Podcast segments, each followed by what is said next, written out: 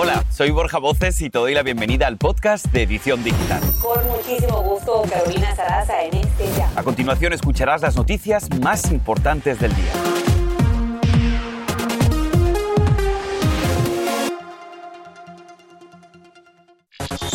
Atención, ya entra en vigor la ley más dura contra el aborto en Texas. No contempla excepciones ni siquiera en caso de violación. Te contamos el alcance de esta polémica legislación. Infierno en el oeste del país. El incendio Caldor amenaza sin tregua y está avanzando, obligando la evacuación de miles de habitantes. Más de 30.000 estructuras corren el riesgo de convertirse en escombros. Captado en cámara queda el rescate de unos 300 migrantes hacinados en una bodega, casi la mitad de ellos menores de edad, sin agua y sin comida. Aquí verás las dramáticas imágenes.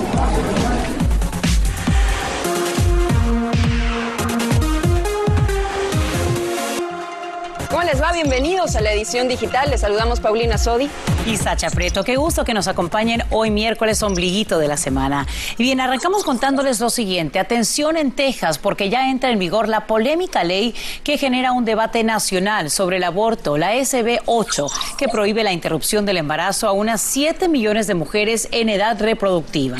Bueno, pues esta ley ordena no hacerlo cuando se pueda detectar con una ecografía un latido fetal que está ocurriendo alrededor de las seis semanas de gestación y este es un periodo en el que muchas mujeres ni siquiera saben que están embarazadas. Además, no hace excepciones para la violación o el incesto. El gobernador Greg Abbott brinda su firma a la legislación en mayo pasado y ahora Texas está en la lista de una docena de estados donde abortar puede implicar cárcel. Y bien, hay que decir también, por supuesto, que sanciona a aquellas personas que ayuden a una mujer a conseguir alguien que le practique el aborto y también hace lo mismo con quienes pues pongan en práctica este procedimiento. Así es, ahí es donde radica lo polémico de esta ley, pero más adelante tendremos información para poder saber con detalle, con una experta, eh, qué es lo que plantea esta ley, a quién sanciona, cuáles son las sanciones, si van desde una multa o incluso hasta la cárcel, todos esos detalles que son importantísimos saber. Claro que sí, y bien, te preguntamos por supuesto en redes sobre este tema. ¿Crees que un Estado debería prohibir el aborto a pesar de que es un derecho de la mujer. Dianila 129 comenta. Así es el sistema. Y también lo hacen, pues, saben que la apelación deberá ir a la Suprema y hoy tienen mayoría conservadora en la Corte.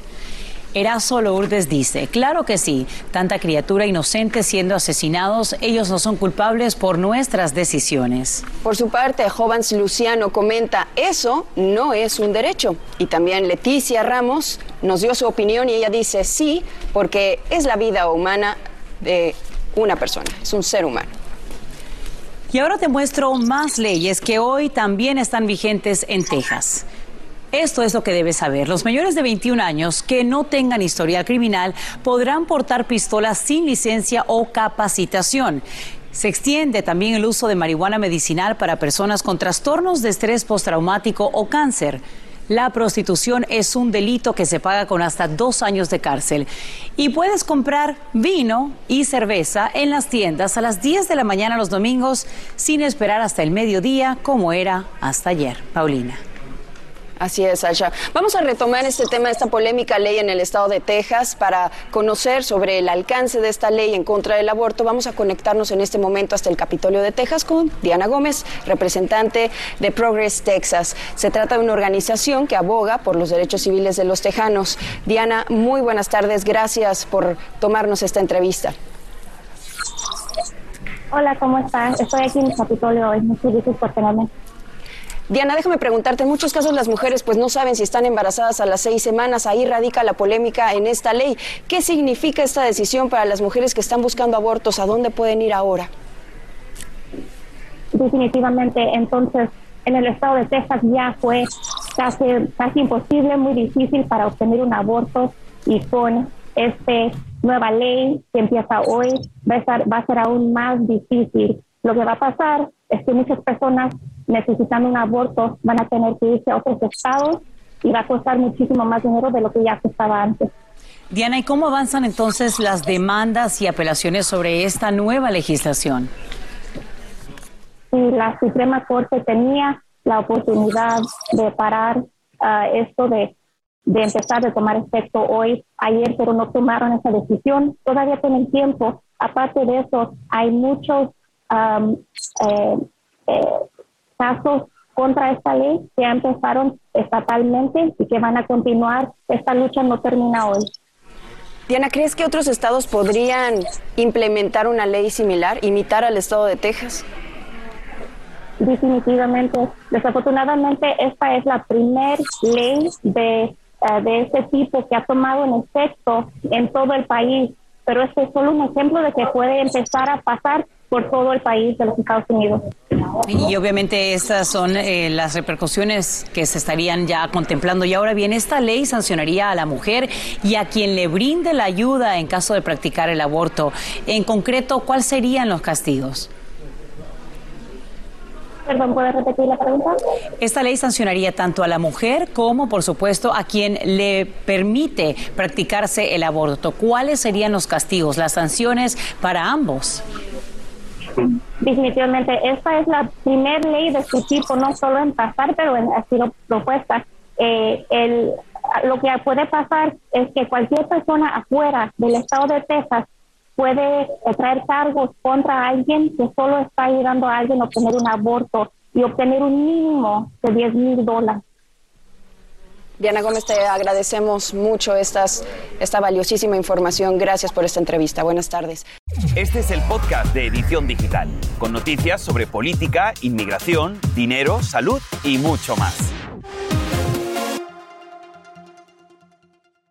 Vamos a cambiar radicalmente de tema. California y Nevada son azotados por un verdadero infierno y me estoy refiriendo al incontrolable incendio Caldor que está obligando a sus gobernadores a declarar los estados de emergencia.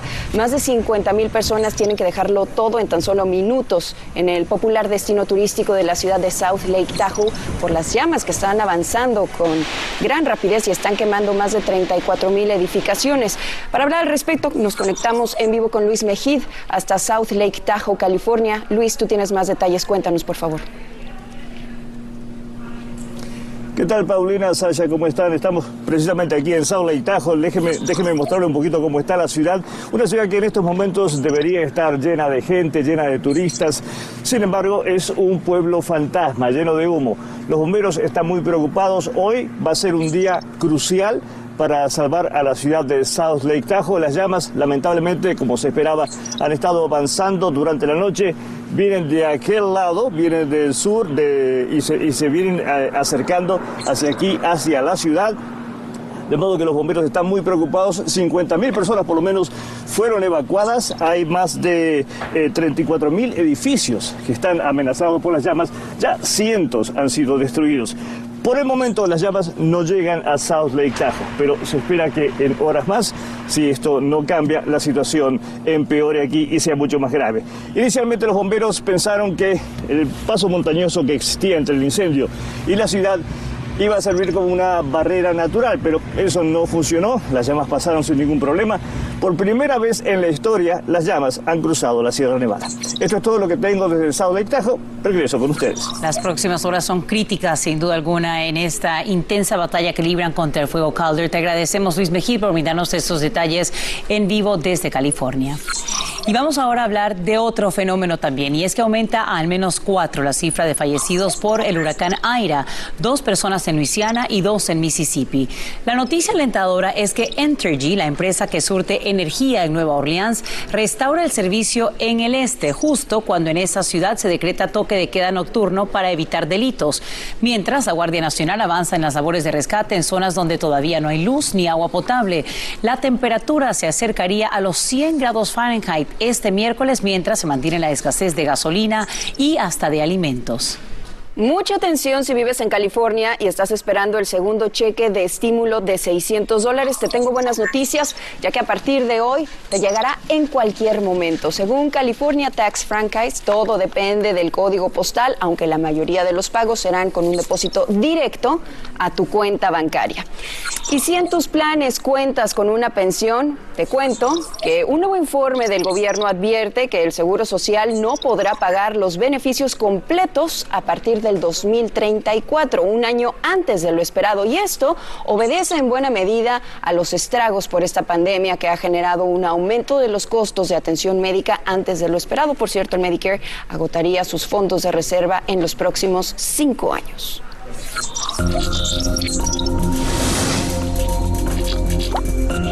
Que no se te escape. Si te vacunaste con las dosis de Moderna, tendrías dos veces más anticuerpos de COVID-19 que si recibiste las de Pfizer. Así lo señala ahora un estudio. Entre tanto, aumentan las hospitalizaciones pediátricas por coronavirus, 330 a diario entre el 20 al 26 de agosto. Y autoridades sanitarias alertan que se suspenda la venta del fármaco veterinario ivermectina.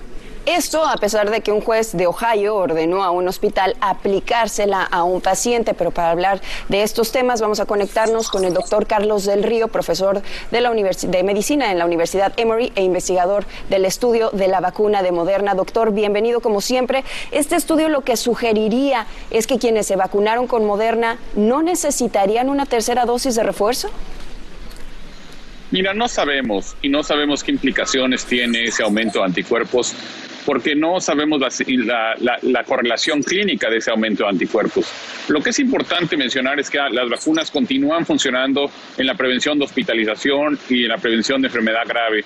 Entonces yo creo que hay que ver esos datos con eh, cierto interés científico, pero también no sabemos qué implicaciones clínicas tengan. Doctor, estábamos hablando de este aumento de hospitalizaciones pediátricas, 330 en seis días. ¿Cuánto tiempo estarían los niños en el hospital? Y en su mayoría serían aquellos que ya presentaban condiciones preexistentes como por ejemplo asma o condiciones respiratorias. Mira, en realidad no sabemos porque estamos aprendiendo apenas sobre COVID en niños. Nunca habíamos tenido tantos niños hospitalizados. Lo más importante es proteger a, nuestros niños y evitar la infección vemos en, en, eh, en, escuelas, en, eh, en, lugares donde se está enforzando el uso de la, de la mascarilla, eh, vemos una mucho menor incidencia de COVID en niños. Tenemos que proteger a nuestros niños vacunando a los adultos y usando mascarilla. Y doctor, por último, hablando de los riesgos que alertó la FDA, ¿por qué la gente no debe de usar la ivermectina para combatir el COVID-19? Mira, la ivermectina es un medicamento útil en humanos, lo utilizamos para tratar los piojos, lo tratamos también para utilizar algunas, para tratar algunas infecciones parasitarias, pero en los animales es muy importante para quitarles eh, parásitos a los animales y son dosis muy elevadas se utilizan.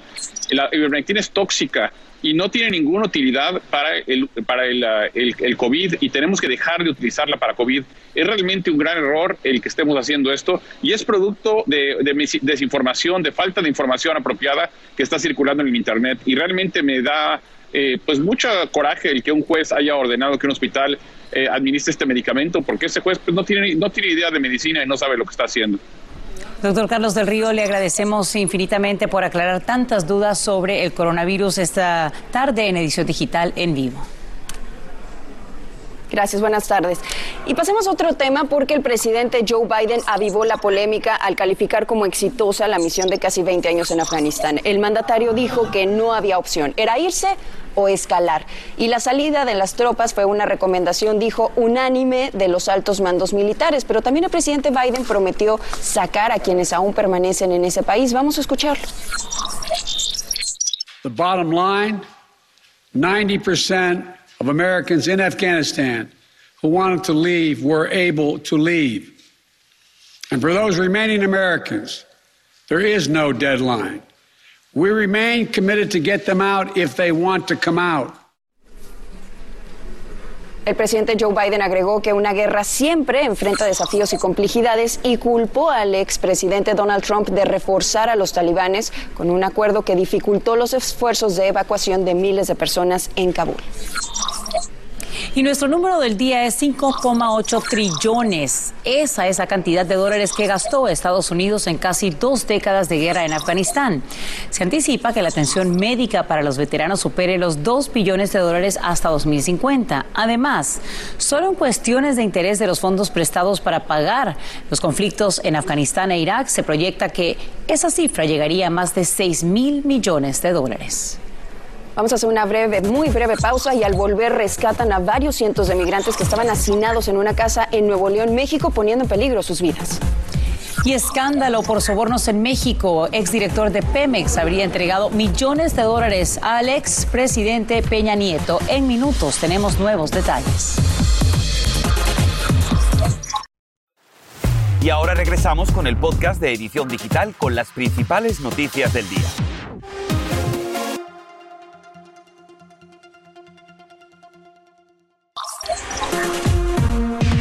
Más de 300 migrantes fueron rescatados en México. Ellos permanecían hacinados sin agua, sin alimentos y en condiciones deplorables y de vulnerabilidad que ponían en peligro sus vidas. Ailén del Toro tiene las dramáticas imágenes y los detalles.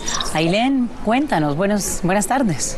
Así es, Hacha. Muy buenas tardes también para ti. Te cuento, se trata de 327 migrantes, entre ellos unos 120 menores, en una casa bodega en el municipio de Cadereyta, en el estado de Nuevo León, México, al norte del país, quienes fueron rescatados por agentes del Instituto Nacional de Migración de México. Los agentes señalaron que las personas de las que hasta este momento no se sabe su nacionalidad estaban en la casa en condiciones infrahumanas que ponían en riesgo sus vidas. Por ejemplo, de entrada no tenían ni comida ni agua. Pero ahora, ¿cómo dieron las autoridades con ellos? Te cuento que la movilización se dio en un inmueble ubicado en la calle Jesús García, que esto es muy cerca de Monterrey, luego de que anteriormente hubo un trabajo de investigación por la Agencia Estatal precisamente de investigaciones quienes estaban dando seguimiento al caso de un paciente de un hospital de Cadereyta quien falleció y al que continuamente lo estaban visitando varios extranjeros. Como lo indica el comunicado que veremos en pantalla, con las pistas obtenidas, las autoridades dieron con el domicilio en el que estaban estos migrantes y procedieron, bueno, a su rescate. También veamos las cifras que son alarmantes. Este año la patrulla fronteriza ha encontrado 383 migrantes muertos. Este es el número más alto en los últimos siete años. Y por otro lado, el Instituto Nacional de Migración de México informó que de enero a la fecha, como lo vemos en el calendario, ha identificado a más de 34 mil menores de edad, tanto acompañados como no, que transitaban por territorio mexicano en condición irregular. Sacha, Paulina, de verdad que es muy preocupante que esta cifra se triplicó con respecto al mismo periodo del año pasado. Hasta aquí el reporte. Gracias, Ailén. Tristes noticias. Y sobre todo en este grupo en particular, que casi la mitad, menores de edad, los inmigrantes. Así es, duro tema, duro tema. Sin duda alguna. Y bien, vamos ahora a lo siguiente. Escándalo por sobornos en México. El diario Reforma da detalles sobre el supuesto mecanismo que habría utilizado el exdirector de Pemex para entregar al menos 6 millones de dólares al expresidente Enrique Peña Nieto y al ex canciller Luis Videgaray. Bueno, ese dinero habría sido enviado a una cuenta fuera de México y después retirado en efectivo, pero vamos a conectarnos con Jessica Cermeño, quien se encuentra precisamente en México. Cuéntanos, Jessica, ¿qué pruebas tiene la Fiscalía?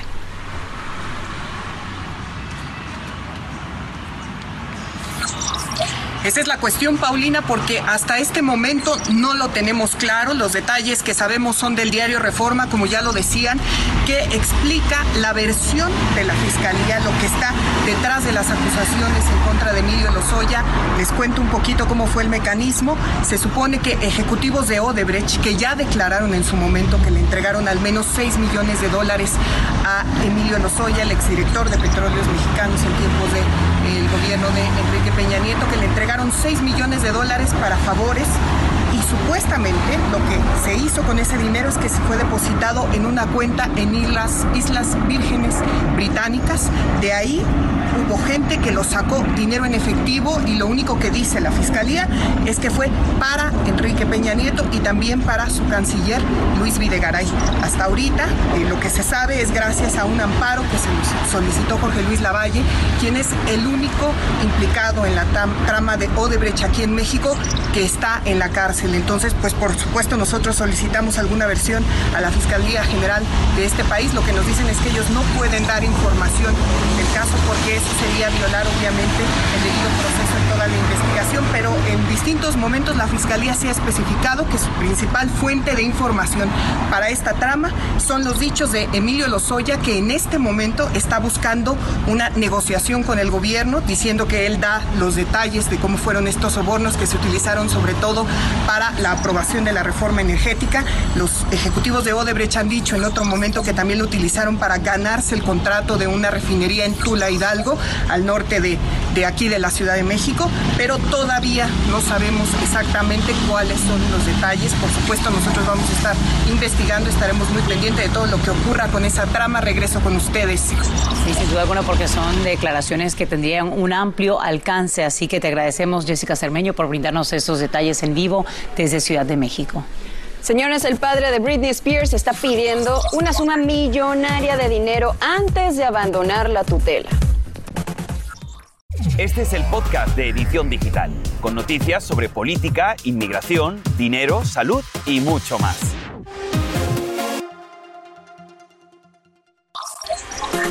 Seguimos con las noticias, señores. Laura Bozo puede ser arrestada en cualquier momento, esto después de que un juez le negó el amparo y autorizó a la Fiscalía General de México detenerla. El mismo juez había permitido evitar provisionalmente su detención y para ello la presentadora tenía que pagar 15 mil dólares como garantía y entregar su pasaporte, pero ella no cumplió con esto y ahora procede la orden de aprehensión en su contra. Dos millones de dólares, esa es la cantidad que ahora pediría el padre de Britney Spears antes de abandonar su tutela.